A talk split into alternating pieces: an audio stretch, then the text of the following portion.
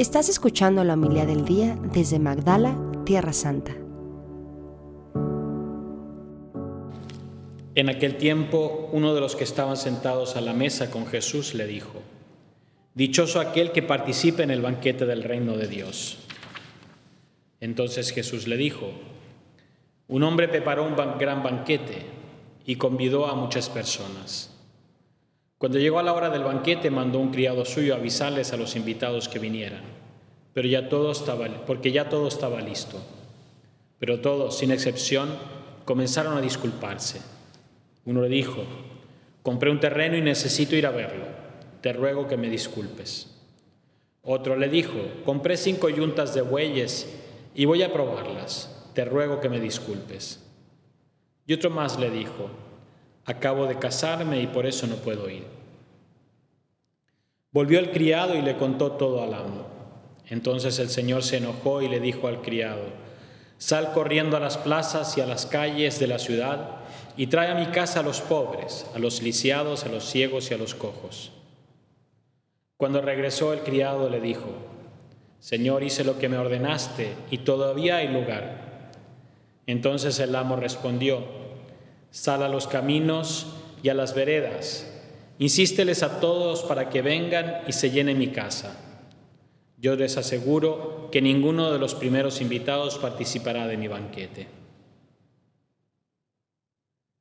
Palabra del Señor.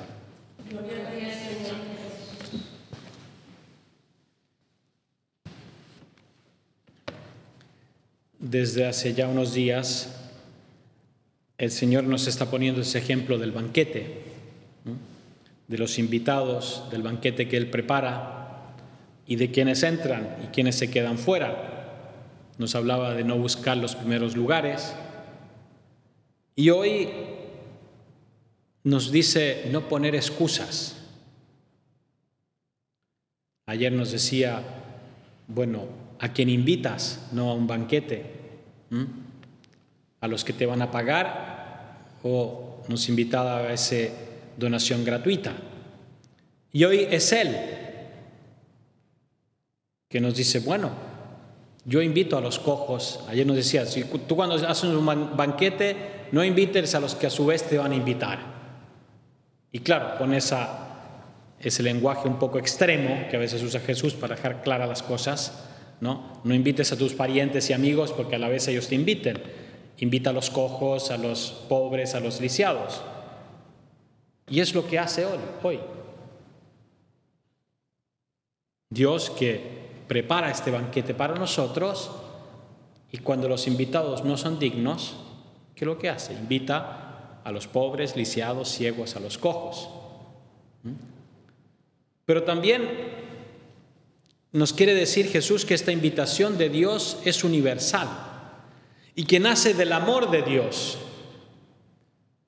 Y uno podría decir, ah, qué exagerado, ¿no? Más o menos las...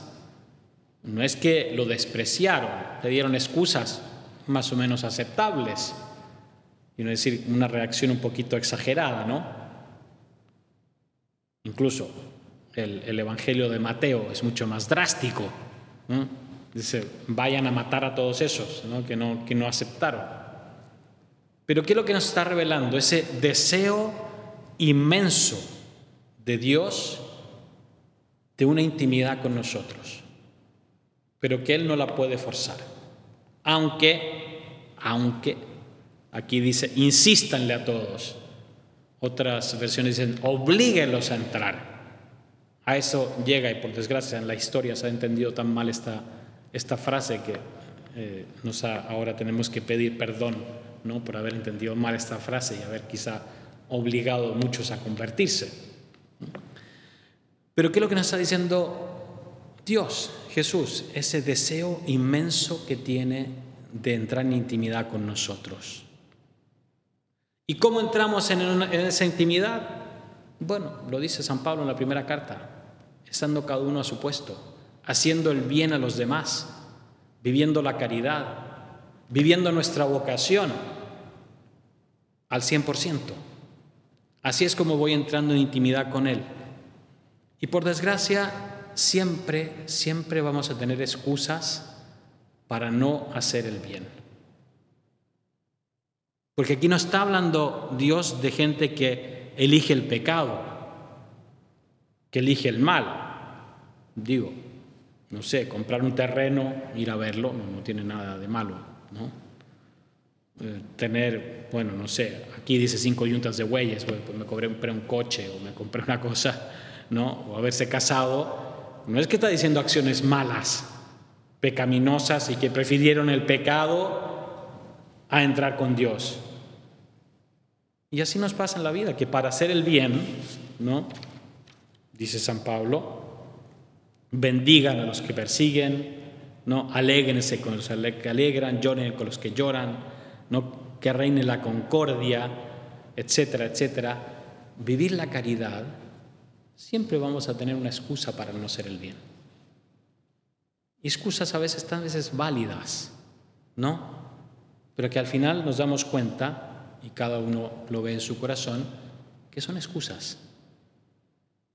Entonces, lo que nos está pidiendo Dios es, ¿qué excusa tienes hoy para no ser el bien que está a tu alcance? Porque Dios no nos pide nada imposible. Dios pide siempre algo que está a nuestro alcance.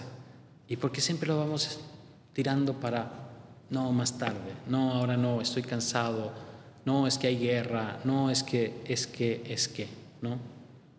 Entonces, ¿Qué es lo que nos impide hacer el bien hoy?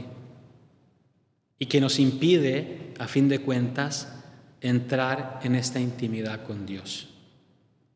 Porque entrar en el banquete del Señor no es algo así para la próxima vida, ahora estamos celebrando, no, la misa está por los difuntos. No, no es para la próxima vida. Entrar en intimidad con Dios es ahora. Y a veces nos da un poco de miedo. Y por eso nos escapamos. Entonces pedirle a Dios, Señor, ayúdame a, descubrir en mi interior qué barreras te estoy poniendo. ¿Qué es lo que me impide? Porque a veces me las construyo yo, esas limitaciones, barreras. Y pedir el valor para derribarlas, para destruirlas. Y no poner excusas a hacer el bien a los demás, a vivir esta intimidad con Jesucristo. Así sea. Muchas gracias por escucharnos. Si quieres conocer más acerca de Magdala, síguenos en YouTube y Facebook.